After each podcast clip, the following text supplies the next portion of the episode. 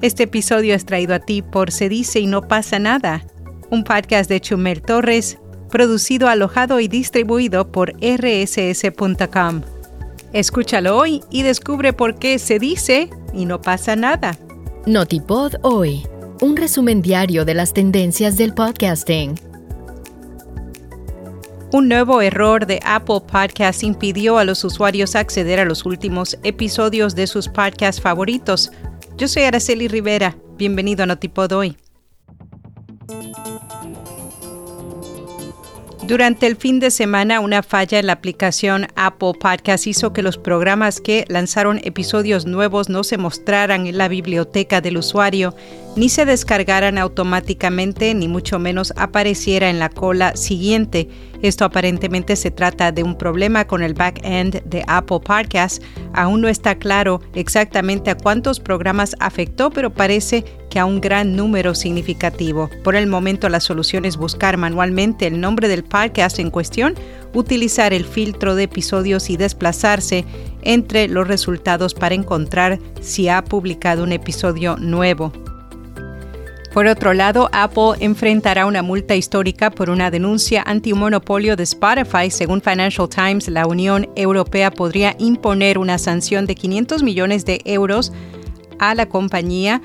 Esta disputa comenzó en 2019 cuando Spotify acusó a Apple de abusar de su posición en el mercado de las tiendas de aplicaciones, la multa empezó siendo de unos 40 mil millones de dólares y todo esto surgió después de que Spotify protestara por la tarifa del 30% que Apple cobra a los desarrolladores en el App Store, argumentando que esto les daba una ventaja injusta.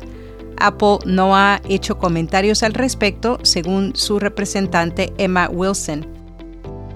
El periódico El Espectador escribió sobre una iniciativa en Colombia que cuenta historias sobre desapariciones, violencia sexual y el silencio de los exiliados. El podcast La Paz Escucha es un proyecto del Banco de la República que busca crear paz y comprensión a través de estas historias. En la temporada hablarán sobre la importancia de escuchar para evitar conflictos, las experiencias de personas que sufrieron violencia sexual y cómo la guerra afectó las escuelas. También entrevistarán a víctimas del conflicto que contarán cómo fue perdonar a sus victimarios después de escucharlos.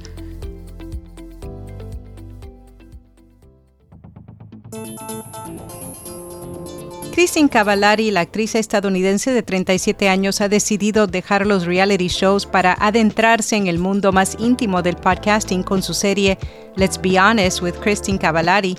Considera que el podcasting le brinda la oportunidad de conectarse más profundamente con su audiencia sin el estrés y el escrutinio constante de los reality shows. The Pierce Project es una agencia de podcast de marca con sede en Australia propiedad de mujeres y dirigida por BIPOC, que se estará expandiendo a los Estados Unidos después de recaudar inversiones importantes. La empresa planea lanzarse al mercado estadounidense en este mes, con sede en Nueva York. Esta oficina se enfocará en ofrecer servicios a empresas emergentes de las series A y B en las costas este y oeste. The Pierce Project produce podcasts para marcas como Indeed, Shopify y Alibaba.